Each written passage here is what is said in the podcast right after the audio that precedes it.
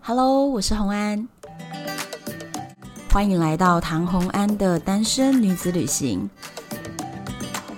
在这里，你会听到关于一个女生旅行会遇到的各种奇遇，一个人旅行的技巧，当然还有异国恋情。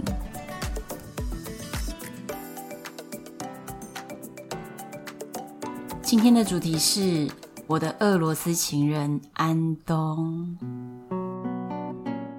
今天是讲俄罗斯情人安东的第二集。如果你没有听过第一集的话，你可以回去找讲俄罗斯情人的第一集，就可以听到我跟安东相遇的过程哦。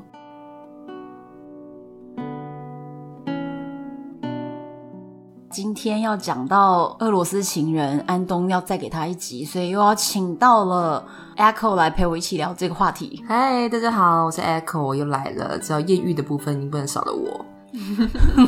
没错， 就完整 follow 整个故事的过程。安东的话呢，我跟他交往了两年的时间，算是蛮长的哟。真的蛮长的。而且这中间我去俄罗斯，每次回去一个月，总共回去了四次，所以我在俄罗斯住了前前后后四个月，很长的时间，所以你跟安东的相处其实是蛮多的。蛮多的。而且安东的性格是很温暖又很浪漫，所以就不会像 Kenny 一样动不动就耍怪啊，或者是分离的焦虑啊，就不理我啊什么的。安东完全不会，他就是一个浓情蜜意的人。就是一个浓情蜜意的小鲜肉，对他小鲜肉，而且我认识他的时候，他身材非常的好。他那个时候就是煮菜啊，每天都裸着上半身在厨房里面煮饭，哦，所以就会从我的 IG 上面看到一大堆他的，裸上身照片，对他的身材真的当时非常的好。然后我身边有很多 gay 的朋友还说，哦，这种照片可以多拍一点吗？给你的天菜吗？所以说，大家想看吗？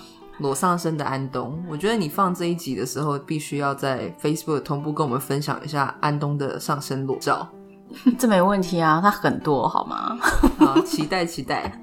对，其实一开始跟他交往的时候，会觉得说他是一个战斗民族，但是呢，安东让我明白了，战斗民族其实是非常非常浪漫的一种民族。那安东的个性其实是非常温和又浪漫，嗯，但是我记得你有提到，就在第一集的时候，你说到说你们的沟通其实中间蛮多障碍，是因为他们的英文并不是太好。俄罗斯基本就是一个不讲英文的国家。那你们怎么相处这么久的时间？然后是用什么方式去沟通的呢？我跟你讲，很好笑。我那个时候跟他交往啊，真的就是我拿出手机，他拿出手机，然后我翻译一句，他翻译一句，我们就是用手机翻译在沟通的。好辛苦哦。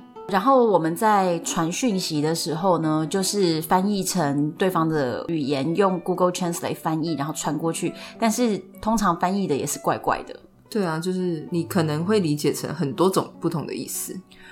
对，所以大概就这样子，就反正就是这样子，完全的呃不太清楚的沟通。可是我觉得在这件事情当中，我当然也学习到了一件事，就是有时候你会发现，大家同样是台湾人。讲一样的语言，但是当对方不想理解你的时候，你们总之会有很多的误会。所以呢，能不能沟通，关键根本不是语言，在于你的心意。如果你愿意了解对方，那你就是可以了解。就是你的心静不静，跟语言来讲的话，没有什么太大的关系。对，所以我们常常就靠比手画脚。那后来呢，我们在俄罗斯的时候，尽可能的我对他讲英文，嗯，那他其实是学过两年的英语课程，所以我其实也很惊讶，就是俄罗斯的学校教育里面，英文只要学两年，对啊，两年太短了吧？他们有从小培养那些什么语感之类的。在台湾随便也都学过十几年，对啊，所以他两年的那种教育程度，居然可以到最后跟我很顺利的讲电话，什么也算是厉害了。哦，所以你们就是当你回台湾的时候，其实你们讲电话不能用讲电话的，应该要用视讯吧，后来其才实能是比手画脚。后来其实都可以了，他的进步是非常大幅度的。哦，可是我都还记得我第一次跟他用电话沟通的时候，他接起来我说 “hello”，他就 “hello hello hello hello hello”，就是 马上讲了五遍，很好笑，就是他表示非常的 hello， 因为他当下除了 “hello”，他讲不出第二个字， 超好笑的。这蛮 cute 的。对，就很可爱啦。然后，但是当下就是，我觉得即便是语言不通，其实是可以相处的。嗯所以你知道有一个艺人就天心啊，她嫁给一个韩韩国人，老公，对，而且他们交往三个月就直接结婚，然后他们两个的语言就是用英文，嗯，可是好像双方的英文也不一定好到哪里去。但是甜心就说，她已经不是年轻的小女生了，语言沟通并不是最大的问题。那她其实跳过这个语言，她可以知道她跟这个人合不合。嗯所以当时这个新闻出来的时候，我就觉得，嗯，我完全了解她。就是安 东，对，安东真的是这样子。然后，因为她是很甜蜜的一个人，所以浓情蜜意啊。嗯，他每天都会做早餐、午餐、晚餐，所有的每一餐都他做。哇，那厨艺好不好？他蛮爱做菜的，那他做出来的东西我觉得还算不错。但是呢，俄罗斯的食物是很备受局限，因为很冷嘛，嗯，所以呢，每天我们做菜的第一道步骤一定是削马铃薯跟削萝卜，为什么要削马铃薯跟萝卜？因为永远就是这两个东西。你在超市买到最便宜的食材就是这两个东西他们的主食就是马铃薯跟萝卜，跟萝卜，嗯。用这两个东西去做各种变化。对，你可以搭配鸡或者什么的，但是就是马铃薯跟萝卜，但是他们也吃米饭。那白米饭吃的比较少，他们很喜欢藜藜麦，哦，藜麦，他们很喜欢吃藜麦。俄罗斯人特别爱吃藜麦，所以有特别长寿吗？并没有，因为他们吃的很 甜，非常非常的甜。甜点，我跟你讲，你平常就是喝饮料那种纸杯，你在外面喝饮料的纸杯，嗯，那么小的一个小纸杯，安东会加三茶匙的糖，天哪，非常的甜，然后搭配甜的巧克力。这样可以吃得下去？或者是搭配很甜的蛋糕，或者是搭配沾了炼乳的饼干，天，很夸张啊！吃东西非常非常甜的，哦，所以俄罗斯的女人随便就变成一个大胖子啊！就到中老年的时候会变大胖子，还是年轻就变大胖子？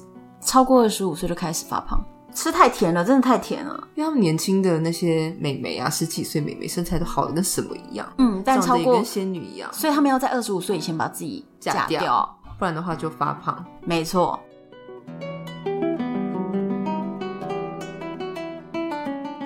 安东做了非常多浪漫的事情，是真的很让我印象深刻。我没有想到战斗民族竟然是如此之浪漫，来讲一件印象最深刻的事情，很多哦，他花招百出。比如说，曾经有我们在厨房做菜，嗯，然后他就用手机开始播那种情歌，然后他就说：“我们现在来跳舞吧。”你不觉得这种是上一个世纪的八零年代老电影里面的梗吗？真的不会觉得就是手足无措吗？到底怎么跳？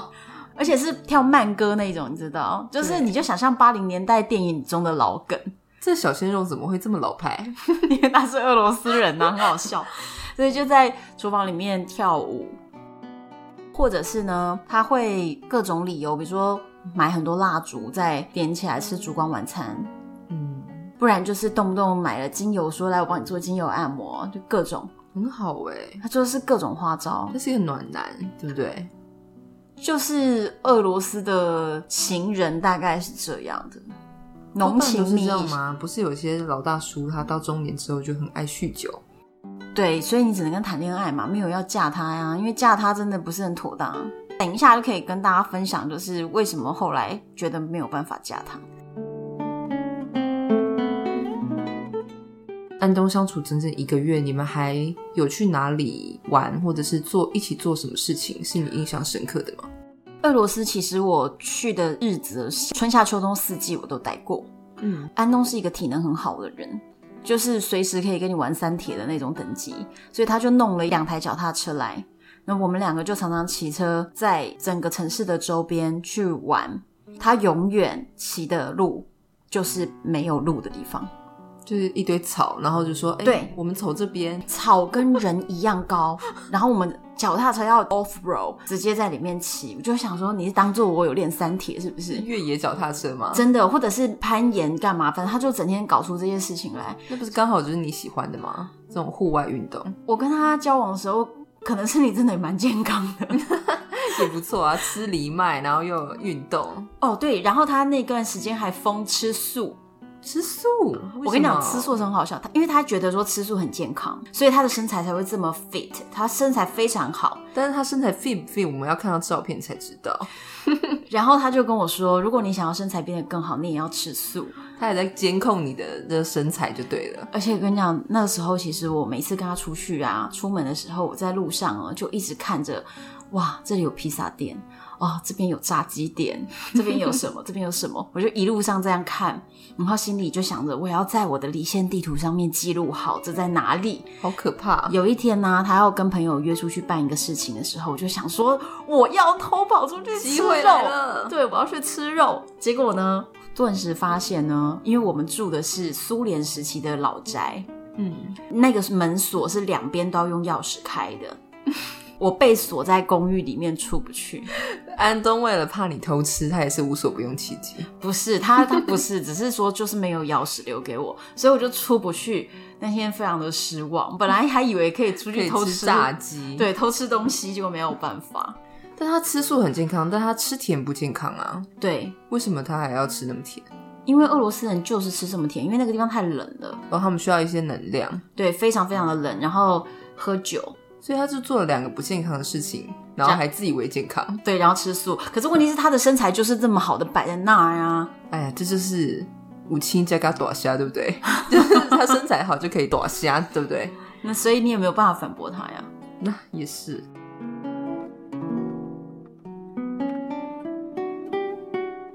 他其实曾经跟我讲过一些话，让我都怀疑俄罗斯的教育到底是出了什么问题。什么话？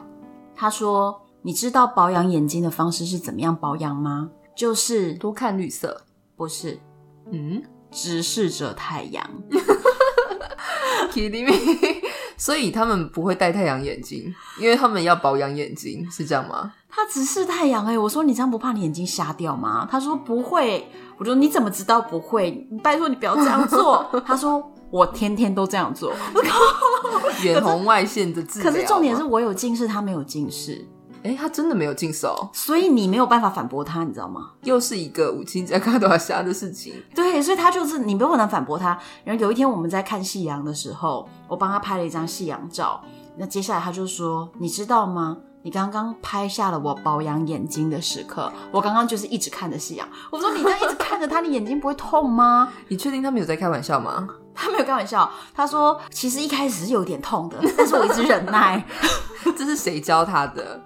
老师吗？不会吧？他说为什么大家都以为看着太阳眼睛会坏掉？那一个就是眼科医生的阴谋，哦，让你的眼睛不知道怎么样保养，所以大家都会近视。所以懂着看着太阳的人，眼睛就会很健康。哎，这样说起来，我怎么好像有点相信？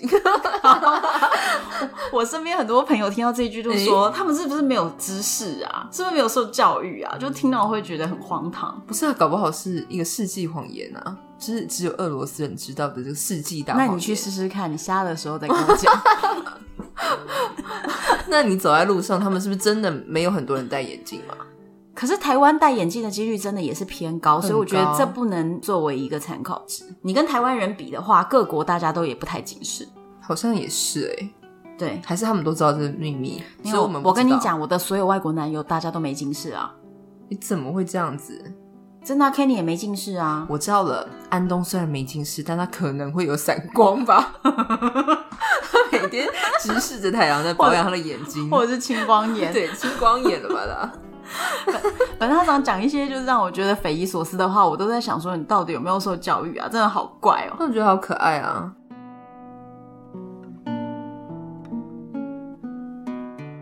之前就是在俄罗斯租了一个苏联时期的这个老房子，也是很特别的一个经验，因为那个老房子真的就是苏联时期的。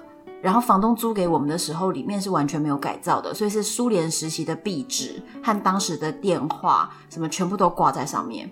我是觉得那个房子让我觉得非常非常的迷幻，因为我真的特别爱这种文化很浓厚，而且有那种一秒穿越时空的感觉。你看，像我很喜欢的国家，俄罗斯也是，然后古巴也是，嗯摩洛哥也是，就是一秒穿越时空。感觉定格在某一个时空对，所以其实我对于很新式的奢华是比较无感的。没有感觉，我觉得那只要砸钱就做得到。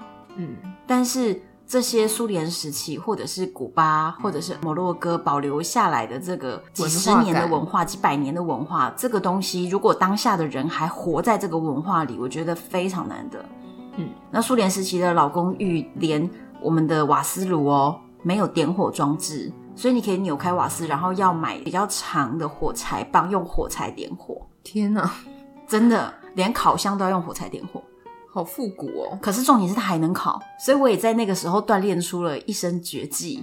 因为安东又是大男人主义嘛，他就觉得说他一定要买单，可是他明明赚的钱就比我少， 但是他坚持要买单，导致我很大的困扰。让他买呀、让他买有什么关 系？可是那我就变成我去超市的时候就不好意思买东西啊。哦，就是说你们一起去逛超市，但他又硬要买单，但其实你想要买的东西很多。对，或者是比如说洋芋片，我想要两个口味都买，我就不好意思，所以他要帮我付钱，反而造成我的困扰。然后你自己想要去超市也不行，因为门被锁住了。没错。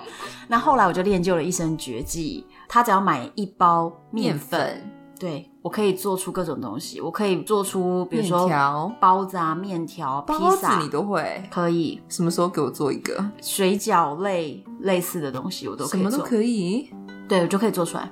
但是要跟马铃薯跟萝卜做结合啊。请问你做了什么？我跟你萝卜讲丝饼吗？马铃薯跟萝卜都可以，就是把它煮的很甜，所以其实它们没有什么味精，但是马铃薯跟萝卜是甜味的来源。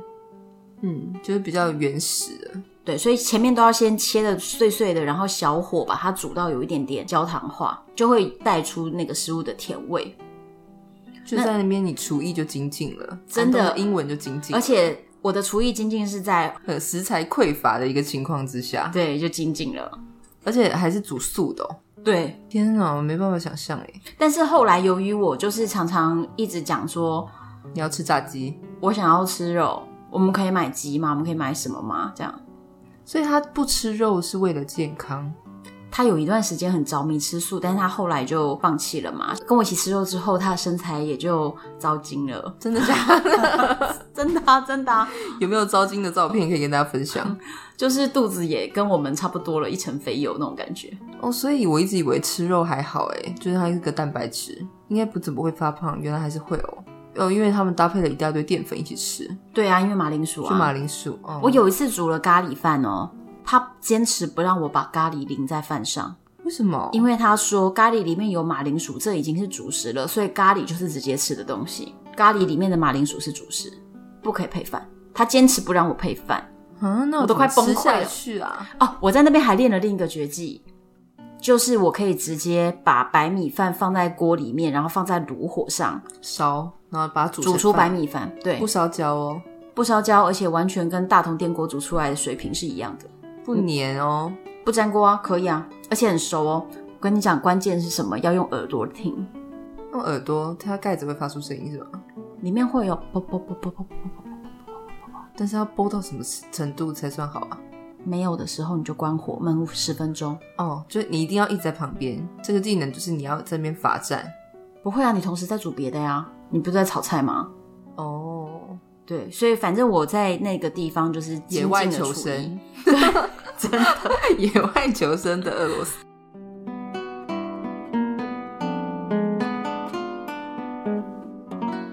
我有一年呢、跟他们一起过年呢、跨年，这么特别对，跟他们家人一起，哦，所以你们已经是属于见过家人的，家人都知道，哎、这是介绍过了，你是他女友，我见过很多人的家人，k e n n y 的家人跟哈森的家人我都见过。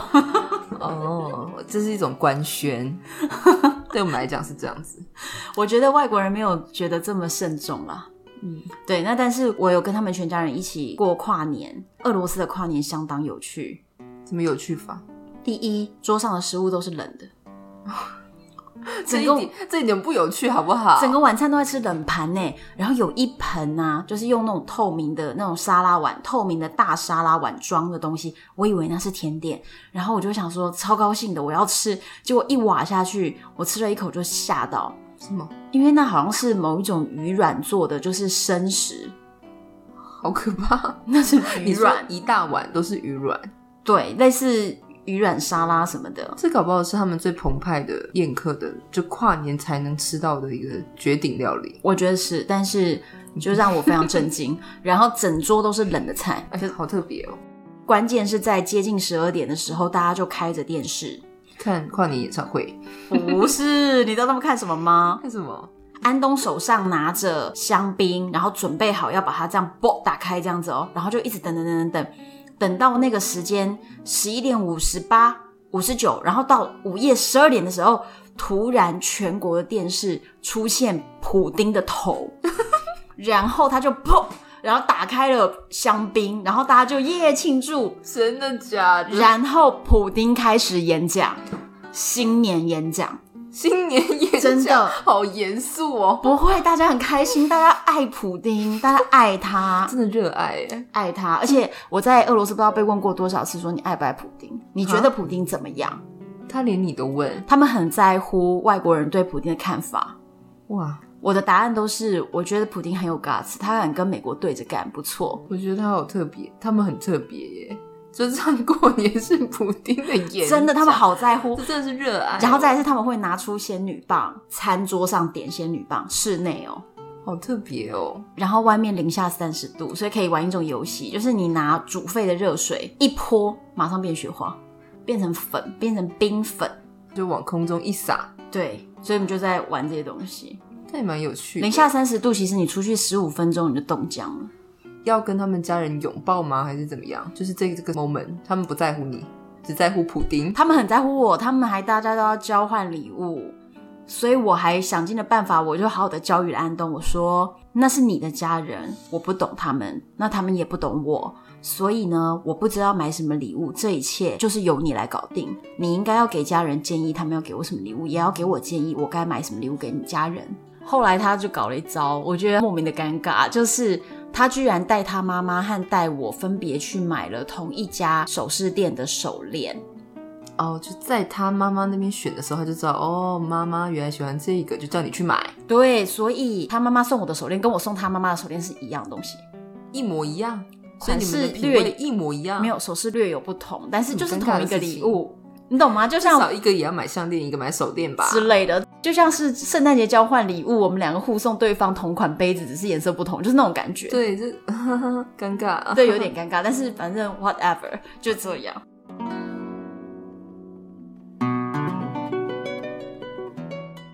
之前还有跟他们长途旅行是开着老爷车，俄罗斯的车啊，里面是没有冷气的，没有冷气，因为它一年只有一个月的夏天，哦一个月。感觉好像也不怎么需要，对，可是我们却在最热的那个夏天开车去黑海，要开多长的路？开了好几天的，开了四五天吧，开四五天，然后没有冷气，没有冷气，所以都快崩溃了。你就是每天都觉得昏昏欲睡。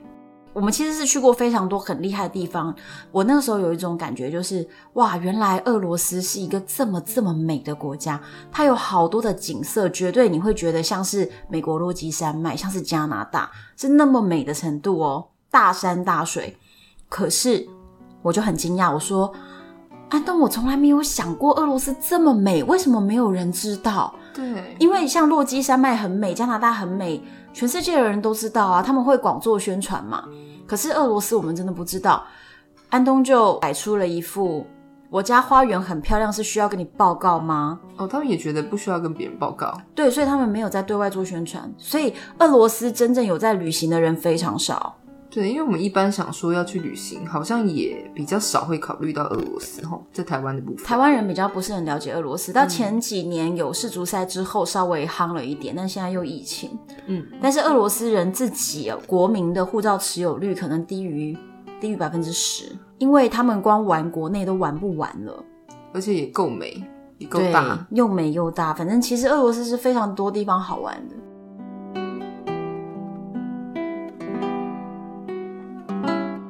那你觉得你最好玩、最好玩、值得一去再去的地方？圣彼得堡圣彼得堡，真的，圣彼得堡非常值得去。如果你要我首推俄罗斯一个地方，我会觉得是圣彼得堡。它涵盖了俄罗斯的文化、东正教的教堂，然后包含了俄罗斯比较开放的那个部分。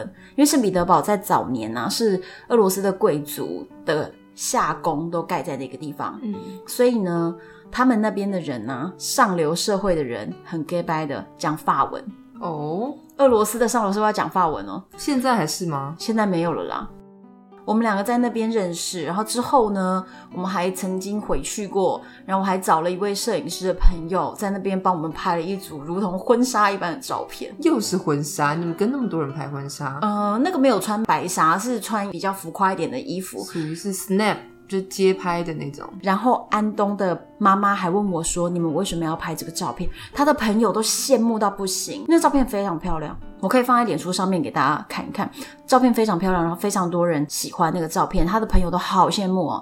然后他妈妈就说：“你们拍这个照片是为了什么？”我就说：“哦为了开心啊，哦，不是为了结婚哦，妈 妈有受到一点什么不一样的，就是为了开心而已。”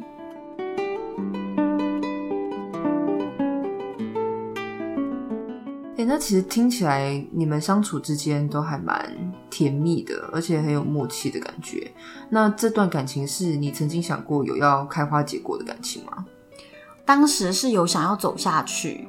那但是呢，我觉得异国恋有一个很重要的点，就是两个人必须找到共同生活的地方。共同生活最好建立在两个人都有谋生能力的一个地方。嗯，就两个人都能在这地方赚到钱。嗯对，如果真的不行的话，至少男生要有谋生能力，嗯，因为这个社会上大部分的男生，不只是亚洲男人，包含了像俄罗斯的男人，也都会认为自己如果不赚钱就是吃软饭。所以当时其实我有问过安东要不要来台湾生活，但他觉得他不愿意，他觉得他不知道他在台湾可以做什么，而且他没有勇气离乡背井。而且确实哈、他好像也没有什么出国的经验，他的世界观其实就是对他的家乡。哎，你知道吗？我是他人生中遇见的唯一一位外国人。唯一一位，对，他在跟我讲话之前，从来没有认识过任何外国人，所以你说这个人的世界观是很局限的、啊。那你们的差距很大哎、你在台湾可是旅游达人来的，对，对吧所以我跟他讲国外的事情，他都很难相信。那后来，我希望我们可以共同找到一个生活地点。那他希望我去俄罗斯生活，但俄罗斯由于在几年前被美国经济制裁，他们的经济就通货膨胀的蛮严重的，所以在这个状况下呢，我在俄罗斯是一种很不实际的做法，就是我明明在台湾可以赚两倍的钱，我到那边剩下一半了，那不合理啊。但重点是安东能不能补上这个缺？当然不行啊，他，哎，就是安小东，鲜肉嘛，安东没有什么企图心。但他实际上的工作是什么呢？他之前的专业是军火，军军火， 我有听错吗？我感觉这样子，这个应该蛮有钱的哦。因为他是那个图拉的人，图拉在莫斯科南部车程两小时的距离。那图拉这个地方是俄罗斯的兵工厂，军火大城，所以他之前就是在军工厂里面工作。很酷哎，那问题是你告诉我这个工作，你去全世界可以去哪里找到工作？就不行啊！他来台湾就首先就不行，他可能要去中东跟恐怖分子应征。我们都要跟别人定了，对不对？所以他这样子来台湾也，他的专业也是没有办法发挥。那再加上他英文并不是太好，我去到俄罗斯又不实际，所以当时其实认真思考过，我们可以在中国发展吗？中国，对那他首先英文要先要学好吧？对不对因为我跟你讲，像上海这样子的地方，他们对于白人，只要你是白的，然后你身材又练得还不哦错的其话，实你不用是白的也没关系，你只要是外国人，他们其实就都 OK，还蛮对对，蛮给接机受会嗯的，很包容。所以我觉得当时我认为上海或许是我们俩可以去的一个平衡的地方，就是他也可以找到他赚钱的方式，那我也可以在上海找到我赚钱的方式。我认为比较兼容并蓄的一个地方，但是他完全没有勇气。是语言吧？他要克服，可能不止要学英文，或可能要学中文。不是语言问题，是他不愿意。啊、他我跟不愿意啊！我当时就跟他讲说，叫他学一点中文什么的，他就说他的车子坏掉了，所以这个月没有钱。接着他就连续五个月，每个月车子都坏掉。这是一个借口是吗？ I don't know。接着有一个月，终于车子没有坏掉了，然后终于有一点点钱了，我就问他说：“那你存到钱可以去报中文课了吗？”他就说：“我报了瑜伽课。就是他一直在逃避，”对，我就说：“你为什么要报瑜伽课？我们的 plan 不就是你要学一点点中文吗？就是一点基础就可以了。但还是其实那只是你的 plan。”对他没有办法接受啊，显然是如此。他就跟我说，如果他不去报瑜伽课，他会觉得心灵空虚，每天都很想喝酒。所以他还是选择了他自己内心比较过得去的。其实我跟你说，俄罗斯男人，我推荐大家谈恋爱就好，真的不能嫁。有一个很好笑的一句话，但是这句话并不是开玩笑，是事实，就叫做俄罗斯人都没有爸爸。俄罗斯人都没有爸爸，我一开始听到别人跟我讲的时候，我觉得是在搞笑，该不会是真的酗酒酗到命很短？对各种吃的太甜啦，然后酗酒啊，或者是喝酒以后酒驾啊，哦，所以你在俄罗斯看到其实都是老奶奶居多，对，没有老阿公，然后再来 没有啊是老阿公 真的没有。再来是呢，我问了安东的很多很多很多的朋友，很多人都没有爸爸，有爸爸的人比例特别特别低，这是不是离婚率也特别高，还是怎么样？他们没有离婚，这些男人就直接跑了。跑了？对，所以很多人他没有爸爸，而且甚至他的朋友里面就已经有两个人的例子是，他们在爸爸突然死掉以后，出现了另外一个家庭，一个女人带着孩子跑来说要分遗产。所以他爸爸在另外的地方，他爸爸就还有家庭复制了另外一个家庭，而且连那个老大的名字跟老二的名字，两个都家庭都一一模模一一样，很有病哎、这些真的好夸张，有病的俄罗斯人，对他们真的是这样。然后我就问安东说：“那你爸爸呢？”那安东的爸爸也在他大概十八岁的时候开始疯狂的酗酒，然后在两年之内进出了戒酒中心，可能十八次之类的，然后两年后就暴毙了，就死掉了。所以哎喝酒是真的会死掉哎、那当然啊，你喝到肝硬化了、爆肝啊，所以安东的爸爸真的也是喝酒喝死的。那我就会问他说：“安东，那你爸爸，你觉得他有没有别的家庭啊？”他就说：“No one knows。哦”，然后他告诉了我一个很神秘的故事。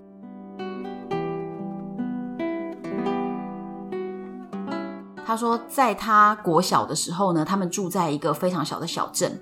那这个小镇里面只有一所学校，而妈妈是那个学校里的老师，所以变成全年级的学生，他妈妈都一定会教到，因为这个学校太小了。有一天呢，妈妈就看到了一个学生，一年级进来的学生，长得跟安东非常的像。那安东长得很像他爸爸，所以就诶长得很像安东的爸爸，反正就这个意思。接着呢，他妈妈就起了疑心，就去查了这个人的名字。俄罗斯的文化里面啊，每一个人像安东，他的名字就叫安东，然后他的 family name 叫做 Filadov，嗯嗯，安东 Filadov。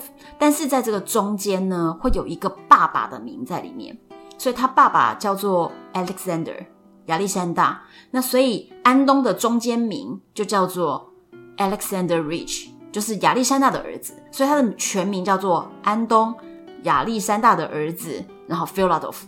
好长哦。 OK，所以中间这个名字是不是可以判断他爸爸叫什么名字？对，好可怕哦。结果这个他妈妈就去查这个小孩子的学籍簿，发现这个小孩子的中间名也叫做 Alexander Rich。 天，对，但是他问那个小孩子的妈妈，他爸爸呢？对，他就说没有，他爸爸已经死了。然后他回家问爸爸的时候，爸爸就说没有这回事。可是那个小孩子长得非常像安东，然后那个小孩子的中间名也叫 Alexander Rich，但是安东的爸爸死不认账，太神秘了吧？反正没有人知道。那总之他他现在爸爸走了，所以再也不会有人知道这件事情的答案。对，除非他们去就是滴血认亲，不然的话真的是没有办法知道，好神 秘哦。他们要验 DNA，后来发现他是亲戚，是不是？对啊，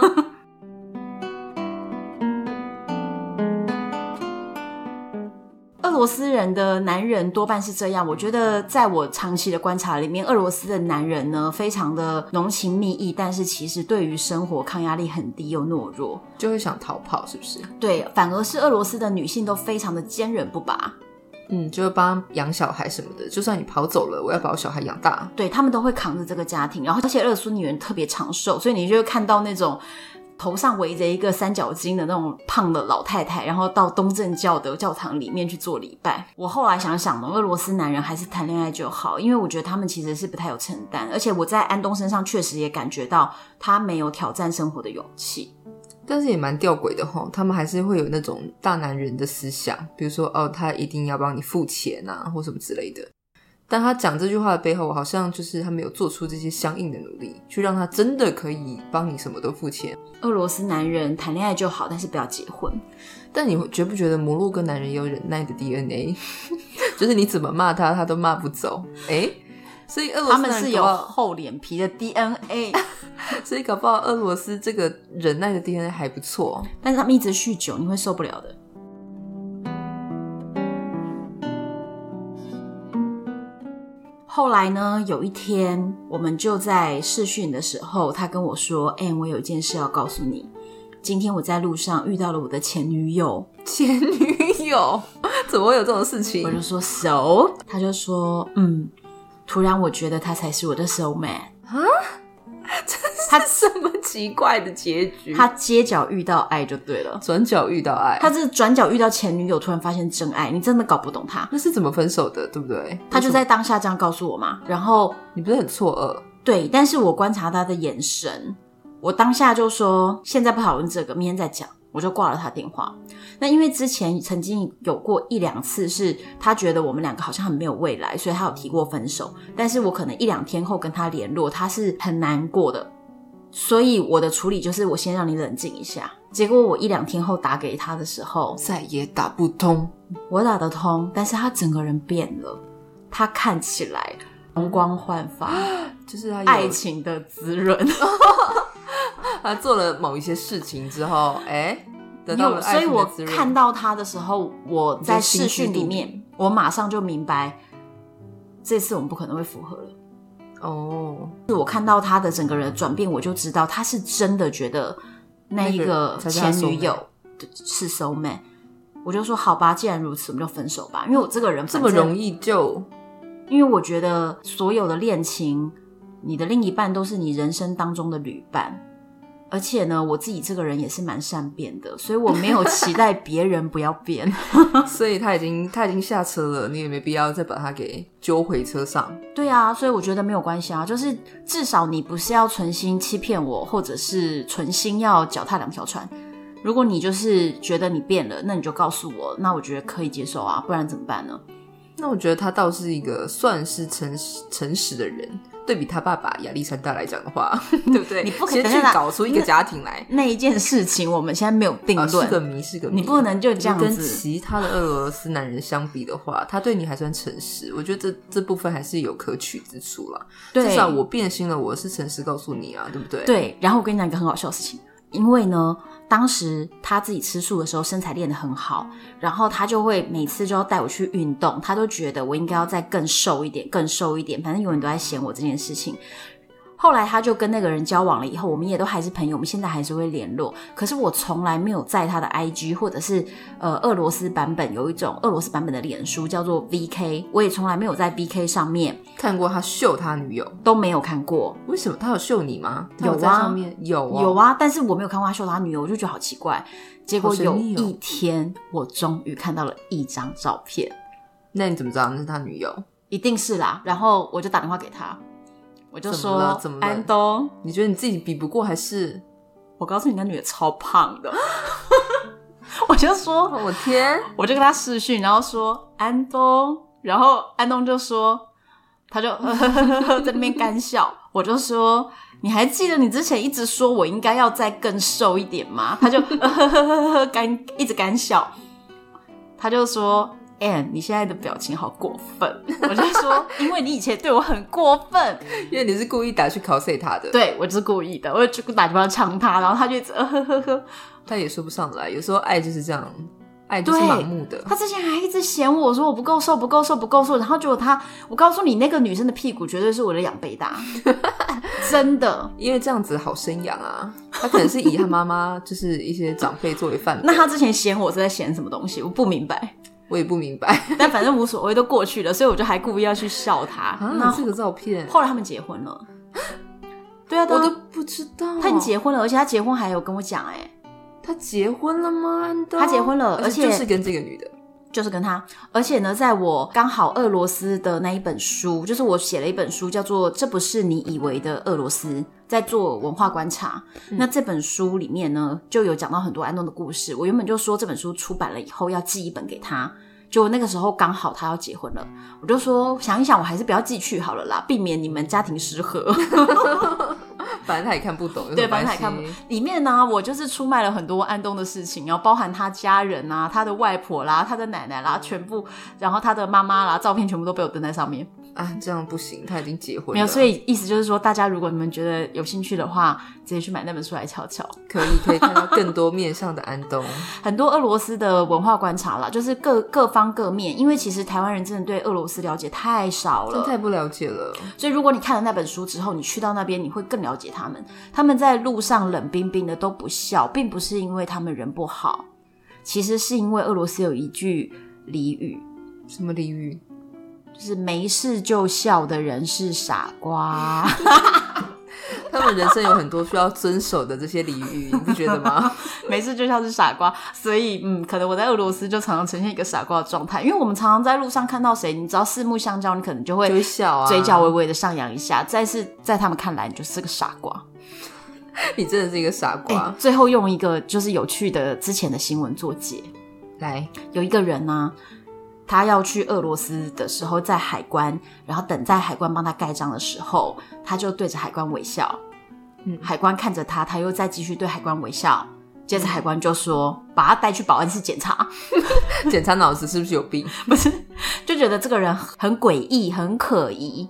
为什么你要一直笑？对你没事应该不应该笑的啊？对，所以那个人居然就被抓到保安室了。你心里有鬼才会被才会笑。 所以真的，在俄罗斯不要随便微笑啊，人家当你是傻瓜。对，今天这个故事就告诉我们，就是要懂得放手才会成一段良缘。毕竟人家已经结婚了嘛，对不对？我们就要祝福他，也是要感谢你的放手。我都不 care，我告诉你，因为人生哪个国家没有男人追我？ 期待哦，现在疫情哦，不 要这么说哦，我们不知道什么时候才可以出国哦， 对不对？我告诉你，追我的男人都在外面排队，我没差。 我们期待期待下一个角色出来的时候。所以安东我们就分享到这里，对不对？对，安东的他集数已经完结了，应该吧？应该谁知道？谁知道呢？想要再听更多就，不是，谁知道他哪天又联络我？ 哎这些男人们都很爱联络我，我搞真的，因为你跟他们其实分手过后，还是维持很好的那个朋友关系嘛。对啊。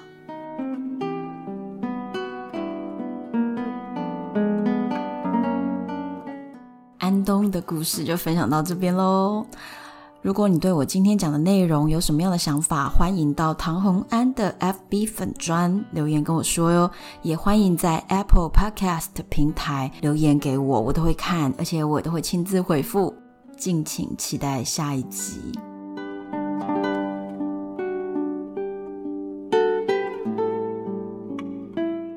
我是红安，拜拜。